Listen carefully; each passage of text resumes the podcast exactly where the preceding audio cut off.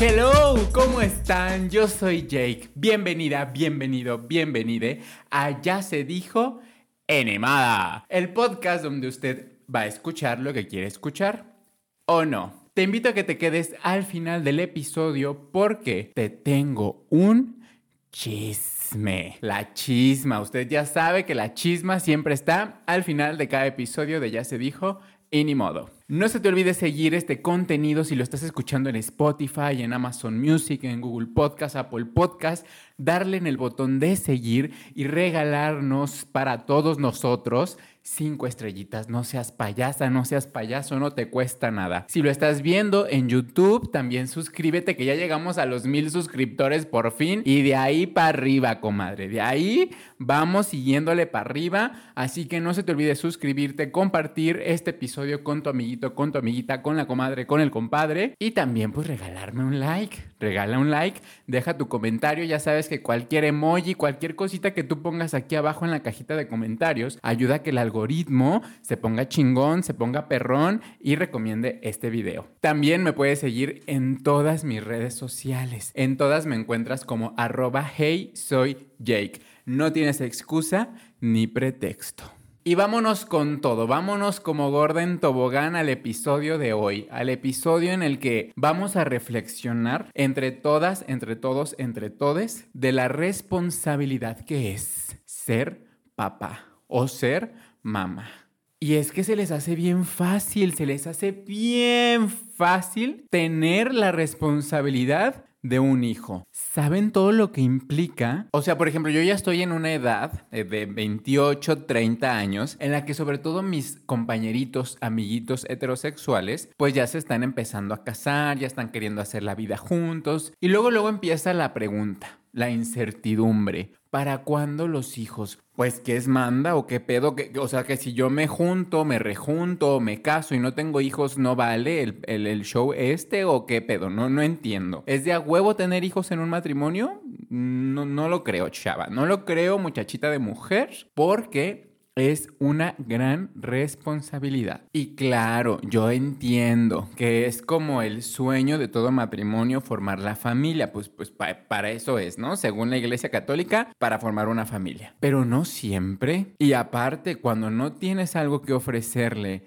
bien a un niño que va a llegar o a una niña que va a llegar a este mundo, ¿para qué lo traes a sufrir? Si tú le estás batallando para conseguir cada quincena y te alcance para la despensa, para pagar el agua, para pagar la renta, ay, pero es que vamos a tener un hijo y qué emoción, y hacen el baby shower y hacen la fiesta y a la mera hora ya, ya no tienen cómo mantenerlo. Ya le están batallando y pidiéndole dinero al papá, pidiéndole dinero al abuelo, pidiendo dinero a prestamistas o a las cajas populares, al banco, porque ya no hay para mantener al hijo. Y es ahí donde yo me pregunto, ¿en serio si tener un hijo es la realización como persona o como matrimonio o como pareja? Para mí, la realización en una pareja o en un matrimonio es que vivan felices, que se complementen, que se comuniquen, que se la pasen bomba estando juntos, que viajen y así, o sea, que se la pasen increíble. Si después de eso y de que ya tienen una vida estable económicamente y sentimentalmente hablando, quieren anexarle y complementarlo con un chilpayate, qué bonito, qué precioso. Pero cuando ya tienes algo que ofrecer, cuando ya tienes un sustento para que llegue la bendición y tú la puedas, no te digo que recibir en cama de oro, pues, pero pues que sí viva a gusto, que no le batalle, que no andes preocupado por comprarle la fórmula, que son carísimas, que no andes preocupado por comprarle los pañales, que son carísimos, que no andes preocupado porque lo tienes que llevar al pediatra porque te salió súper enfermizo y tienes que andar pidiendo dinero. No, no, no, no, no, no, no, no, no, no, no, no, no, no, no, no. Aguántese aguántese, absténgase de estar echando ahí el bombazo, póngase condón o lo que sea que usted tenga que hacer para que si no tiene una economía estable y una cabecita estable, pues ¿para qué, ¿para qué contaminar a las nuevas generaciones si de por sí ya estamos un poquito de la verga? ¿Para qué? ¿Para qué más? ¿No? ¿No cree usted? Y es que yo nada más me pongo a pensar en todo lo que hay que invertirle a un hijo y yo, yo tiemblo, yo, yo lloro, o sea, yo me espanto. Y es que mire, de entrada, o sea, todavía ni nace el chilpayate y ya hay gasto. Ya hay gasto de las visitas al ginecólogo de la chava, ya hay gasto de que hay que empezar a comprar las cosas, que la cunita, que la carriola, que acondicionar el cuartito, que lo que usted guste y mande, todavía no nace la bendición, todavía no llega la bendición y ya se está teniendo que invertir dinerito que probablemente usted no tenía pensado. Se llega el momento de que ya van a nacer. Hay que invertir en el parto natural o en la cesárea. Si usted no tiene el bonito IMSS, pues hay que desembolsar para el hospital privado. Y ya entonces nace y que los pañales, que la medicina, que la fórmula, que, o sea, todo lo que el bebecito necesita para vivir, para mantenerse vivo. Porque los primeros años de un ser humano, el adulto lo tiene que cuidar para que no se mate. O sea, así de fácil. Si se enferma, hay que comprarle medicinas, hay que estarlo cuidando, hay que estarle dando de comer, hay que estarle calando que si la fórmula le cayó, no le cayó. Luego ya, pues tener tiempo también, el tiempo, el tiempo, el tiempo el tiempo que requiere tener un hijo. En serio, cuando le digo que los primeros años de un ser humano hay que estarlo cuidando para que no se mate, es muy real, es muy real. Porque deciden ser papás, la mamá trabaja y el papá trabaja. ¿Y quién va a cuidar al hijo? O sea, usted piensa que el hijito, el bebecito se va a dar de comer él solo, se va a cambiar el pañal él solo, se va a bañar él solo. No, chava.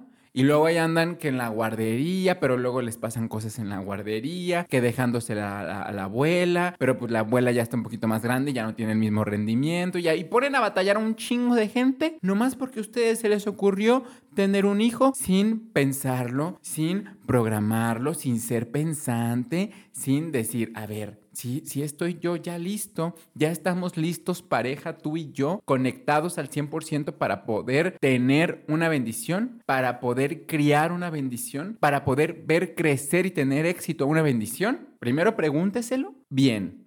haga un análisis bien. Y si dice que sí y con su pareja están de acuerdo, vámonos. Ahorita, ya, póngale el santo al niño y vámonos. Pero si no bebés, mejor piénselo dos veces. Y en mi caso, como pareja homoparental, pues también yo, yo también nada más lo pienso desde el punto en el que si yo quiero que sea un hijo de mi sangre, que tenga mis genes, pues tengo que considerar el vientre subrogado, que es esta renta de vientre para que el niño se geste con mis espermatozoides o con los espermatozoides del amochillo, ¿no? Cualquiera de los dos que vayamos a poner ahí la semillita del amor, pues tenemos que rentar un vientre, porque pues nosotros, pues aquí no hay, ¿qué le dijera yo?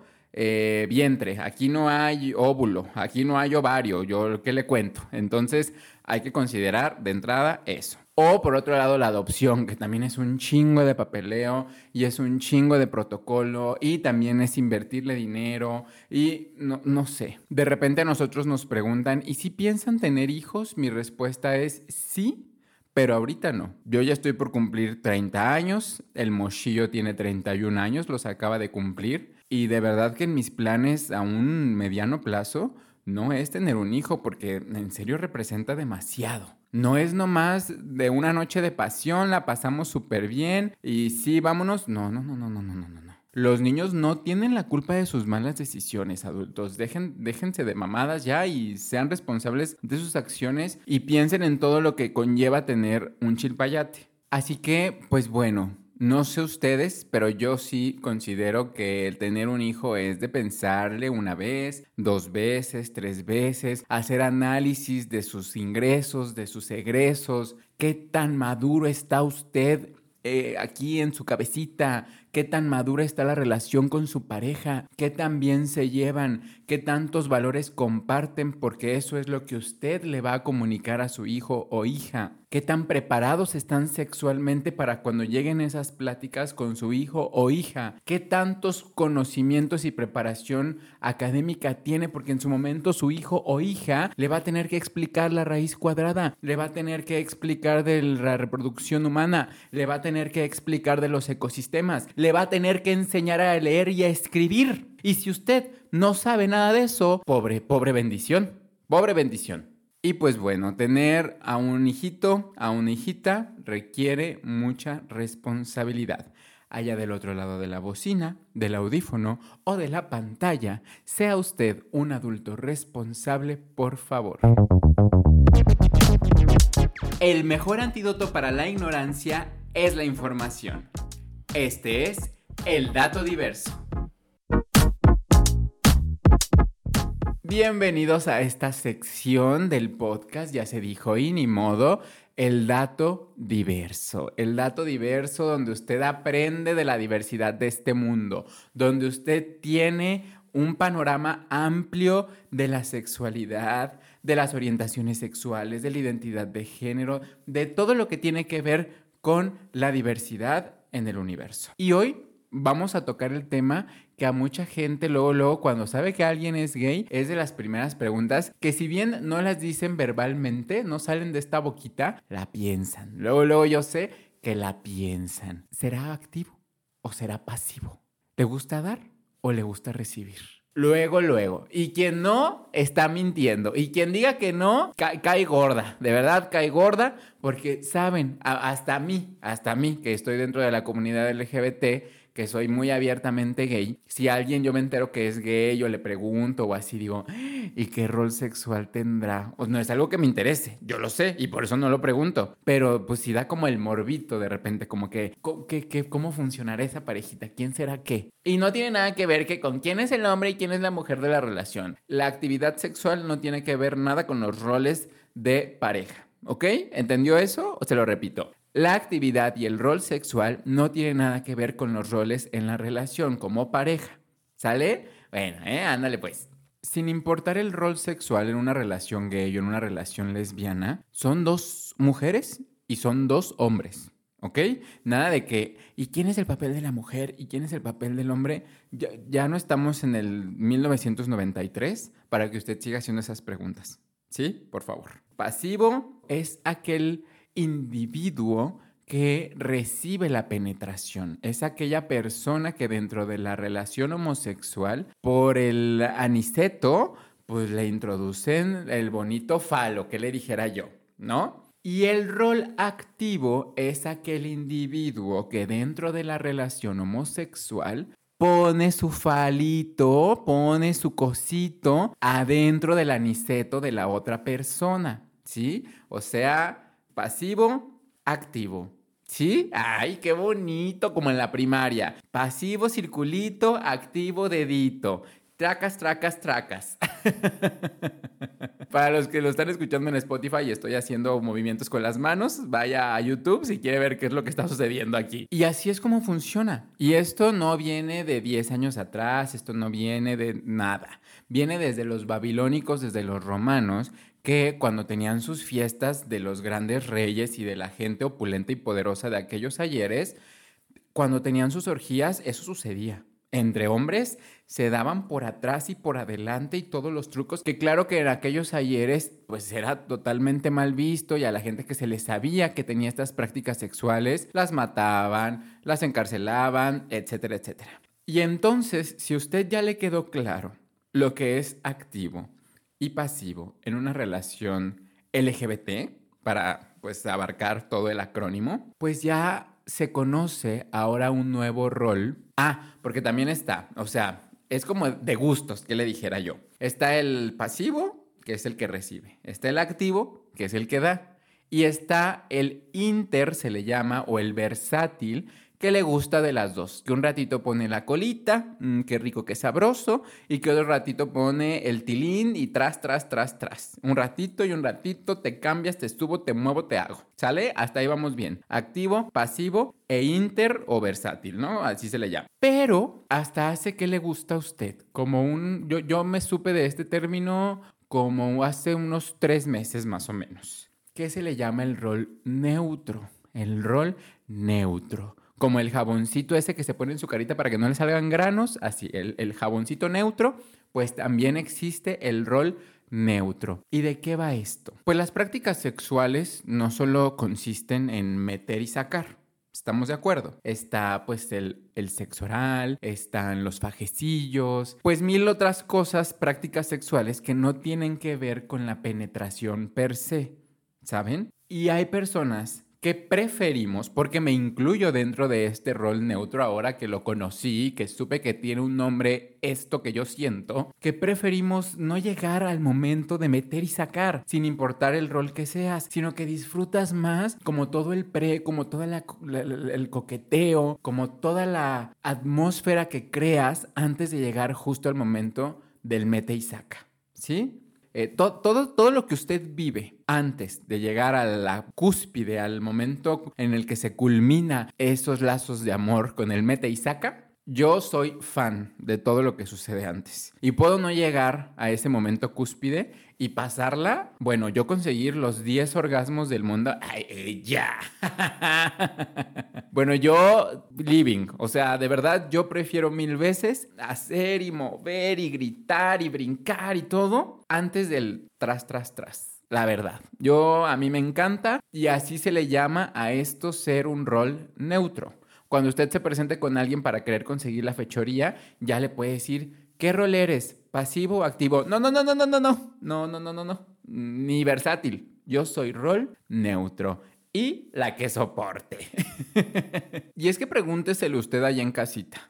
La verdad es que es bien padre. Es bien padre sentir esas caricias. Es bien padre experimentar con objetos. Ah, también los juguetes sexuales entran en el espectro del rol neutro. Porque son momentos en los que usted precisamente no está ejerciendo esa labor penetrativa, me explico, sino que se está divirtiendo. No que no se divierta, pues, cuando ya llega a ese momento. Pero es antes de, para estimularse, para sentirse, para conocerse, autoconocerse, explorar y eso es maravilloso. O sea, la masturbación también, por ejemplo, es una práctica sexual que muchas personas disfrutamos más que la penetración como tal. Y que te la puedes pasar increíble tú solito o en acompañado de tu pareja o de cualquier otra persona, pero sin llegar al momento cúspide, le repito, de pues estar ahí en el mete y saca, saca y mete, mete y saca, saca y mete. Inténtelo, inténtelo. Si usted es de esas personas que cuando va a tener la fechoría, luego, luego, órale, ya, quítate la ropa, ya, y te va.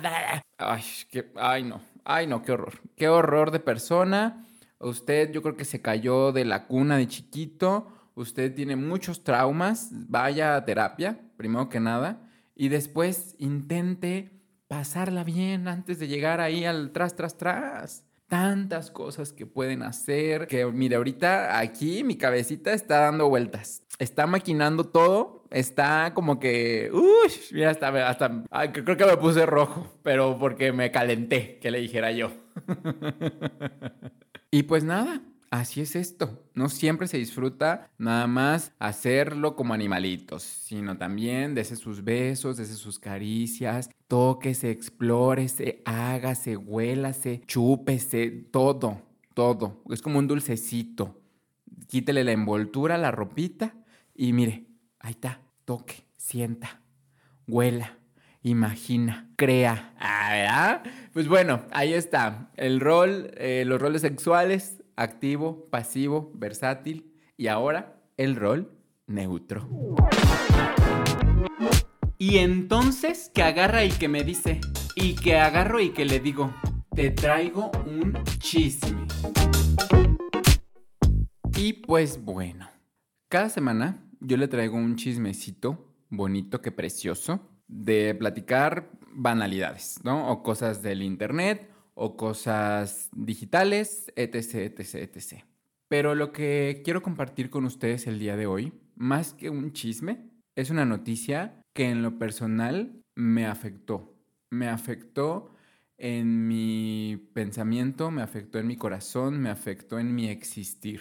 Y estoy hablando del asesinato del magistrade Ociel Baena. Si usted no sabe quién era esta personita, que pues hoy en día en paz descanse y que Diosito me, le tenga en su santa gloria, era una persona no binaria que representaba a la comunidad LGBT en muchos aspectos políticos electorales. Era un activista que defendía a capa y espada los derechos de la comunidad LGBT, como le repito, en la política, en todos los procesos eh, burocráticos, electorales, de documentación, de protocolo, etcétera, etcétera, etcétera. De hecho, fue la primera persona en conseguir que su INE dijera en género no binario. La segunda, si no mal recuerdo, en conseguir que su acta de nacimiento dijera no binario, que su pasaporte dijera género no binario. Y eso es por lo que estamos luchando día con día haciendo visible a la comunidad LGBT, para que se respeten nuestros derechos humanos, nuestros derechos como personas y nos podamos sentir identificados en un chingado papel que es parte de un chingo de procesos en los que yo pueda decir, este soy yo, así, así me identifico como no binario, como mujer trans, como gay, como lesbiana, como lo que sea, como mujer, como hombre, pero que diga con lo que tú te identificas. Bueno, hace una semana aproximadamente, el 13 de noviembre, para ser exactos, en un alrededor de las 9 de la mañana, se lanza la noticia a todos los medios de comunicación, a las redes sociales, de que el magistrado Ociel Baena, junto con su pareja sentimental, habían sido encontrados en su domicilio, que esto, ah, en su domicilio en Aguascalientes, sin vida. Así es, dos cuerpos en su hogar sin vida. Presentaban pues en sus cuerpos que habían sido asesinados con un arma blanca. La verdad es que yo ya no sé qué creer de los medios de comunicación, pero es lo que hasta el día de hoy se, se dice, se comenta, se notifica, que fue a través del uso de arma blanca pero lo que la gente no entiende, lo que los medios de comunicación se pasan por el arco del triunfo, es que esto fue un crimen LGBT fóbico. Fue un crimen de odio. Porque estúpidamente, porque no hay otra manera para decirle a esto, en las noticias decían que fue un enfrentamiento entre ellos dos y que entre ellos dos como si fueran unos animales, se mataron porque tenían pedos. ¿Según quién? Según el periodista Ciro Gómez Leiva, que fue de los primeros que se jactó en decir que ellos tenían problemas y entre ellos dos se habían dado en la madre en su departamento, en su casa, y pues así terminaron, ¿no? Como si nosotros como homosexuales, ¿cómo nos hacen quedar? ante México, ante el mundo, como si resolviéramos nuestros problemas como unos verdaderos nerdentales, no mamen. O sea, en serio, y miren, lo entiendo.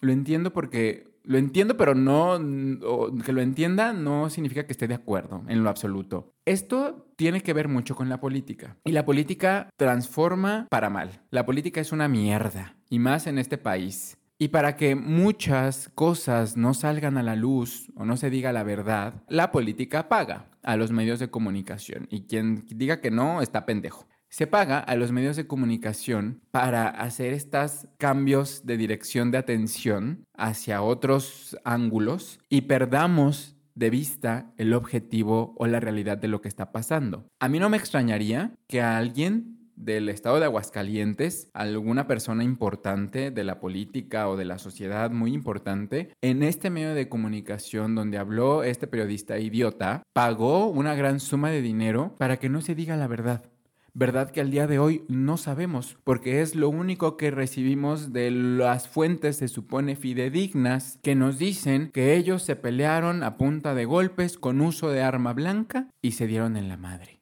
Pero ¿saben cuánto les creemos? Nada, nada, porque mucha gente a través de sus redes sociales día con día manifestaba su odio y su inconformidad ante la existencia de Ociel. Públicamente todos los días recibía amenazas de muerte, recibía mensajes LGBT fóbicos, recibía un montón de mierda que la sociedad yo no sé cómo puede cargar tanta. Y tanto personas que no pertenecen al ojo público como personas que sí están en el ojo público como influencers, políticos, periodistas, que no estaban de acuerdo en la manera en cómo Ociel se expresaba en sus redes. Y porque Ociel lo daba todo. O sea, Ociel le valía madre. Él llegaba a las instancias en tacones, con labial, en falda, con su abanico. Como decía por ahí en un tuit, a punta de abanicazos y taconazos, Ociel cayó hocicos. Ociel vino a cambiar la mentalidad de muchas personas. Lamentablemente vivimos en un país en el que ser diferente, en el que ser tú mismo, en el que visibilizarte puede ser causa de tu muerte. Así de fuerte es, así de lamentable es la situación en nuestro país. Y también que es causa de que la gente hable y diga de ti lo que se le dé la chingada gana. Regreso al tema de este periodista Ciro Gómez Leiva, si es que se le puede llamar así al señor, ¿verdad? Diciendo esta sarta de barrabasadas. O sea, ellos aseguran que entre ellos se mataron. ¿Por qué? Por unas imágenes en las que Ociel y su pareja en paz descanse estaban en el aeropuerto distanciados, no agarrados de la mano ni abrazados. Y ya, con eso la gente tiene para decir, güey, estaban emputados, se odiaban, por eso estaban peleados, estaban inconformes, llegaron a su casa y se agarraron a chingados hasta matarse. Señor, ¿sabe usted por qué las personas LGBT no nos agarramos la mano en público, no nos abrazamos en público, no nos besamos en público? En primera, porque estar ahí, en una sala de espera en un aeropuerto, es un dolor de huevos. O sea, yo no he visto a nadie, ni pareja heterosexual, ni homosexual, ni lésbica, ni nada, que en una sala de espera, en un aeropuerto, esté como, ¡ay, qué, emoción! ¡ay, ya nos vamos! Besándose y abrazándose, no, eso está de imbécil. Por otro lado, no lo hacemos las parejas LGBT porque es motivo en automático de que la gente que está alrededor empiece a cuchichear, empiecen a decirnos cosas, nos griten cosas o incluso nos lleguen a agredir verbal o físicamente. Por eso, Señor, por eso es que nosotros nos limitamos, tristemente nos tenemos que limitar para que en espacios públicos podamos tener muestras de afecto con nuestras parejas. Porque yo no creo ese México progresista y ese México que ya todo acepta y ese México que trabaja todos los días en favor de los derechos de la comunidad LGBT. Esos son puras perras mentiras. Aquí lo vemos con este hecho, con este crimen de odio, en el que no pueden salir a decir la verdad de cómo fue que asesinaron a Ociel y a su pareja, porque saben, saben bien que fue un crimen de odio a la comunidad LGBT. Y eso a mí como una persona abiertamente gay, claro que me hace sentir súper inseguro. Me hace sentir vulnerable. Me hace sentir que no estoy seguro en el país donde vivo. Ustedes han de pensar que yo todo el día ando con la joteadera y muy seguro de mí mismo y que jajaja, jijiji, la pluma y todo, pero hay espacios en los que yo me siento muy vulnerable. Hay cosas que me limito a hacer o a expresar porque siento que me van a atacar, porque siento que me van a hacer algo. ¿Y qué perra necesidad de sentirte así? Si lo único que yo quiero hacer es vivir, es vivir en paz, es vivir tranquilo, es ser yo mismo en un mundo en el que le valga madre a la gente cómo me expreso, con quién estoy, con quién cojo, con quién... Pero no estar todo el santo día con el miedo de que me pueden matar. En lo personal, sí me sentí en su momento bastante afectado porque dije, no mames, todo el avance que a veces uno como perteneciente a la comunidad LGBT piensa que, que se ha logrado con estos hechos lamentables, dices, no, vamos hasta en retroceso. A la gente la siguen matando por ser gay, por ser lesbiana, por ser trans, por ser no binaria, por ser diversa. Y no lo sé, haya usted que esté escuchando esto, pero es como si te mataran simplemente por ser persona. ¿Y quién chingados tiene el puto derecho de matarte por ser persona? ¿Quién? ¿Por qué? Está de la chingada esto. Yo solo espero que se dé con las personas que hicieron esta barbaridad, que se haga justicia si les tienen que dar cárcel, si les tienen que lo que sea que les tengan que hacer, que los encuentren y que paguen por lo que hicieron. Porque es bien fácil, ya después de días, pues ya, ya pasó. Ya miren ahí en sus ataúdes con sus banderitas LGBT, ya lo pusimos en los medios de comunicación, ya toda la gente lo vio. Después de días, vámonos, lo que sigue. No, no, no, no, no, no, no, no, no, no, no, no. Que las instancias se pongan las pilas y que hagan lo que tengan que hacer para que la muerte lamentable de Ociel Baena y de su pareja se haga justicia. Que todo su trabajo de activismo hacia la comunidad LGBT y por la comunidad LGBT valga la pena. Y nosotros, comunidad LGBT, desde nuestras trincheras, hagamos lo que nos compete hagamos lo necesario, así como esas marchas que se hicieron, esas publicaciones exigiendo justicia, todo el ruido que se tenga que hacer para que no sea una noticia más, que a la semana o a las dos semanas ya a las autoridades se les olvidó y a los medios de comunicación se les olvidó lo que sucedió. Y para terminar, ¿qué pedo con los mensajes de odio? Ah eso estuvo muy fuerte. El día que, que, salió a la luz el fallecimiento lamentable de, de Ociel y de su pareja, en Twitter, bueno, en X, todos los comentarios que había, yo decía, güey, ¿es en serio que hay tanta mierda en la mente, en la cabeza de las personas? Miren, es que me acuerdo y me, me pega demasiado, ya, ya no quiero ni siquiera recordarlo. Cuiden mucho lo que dicen. Es una vida.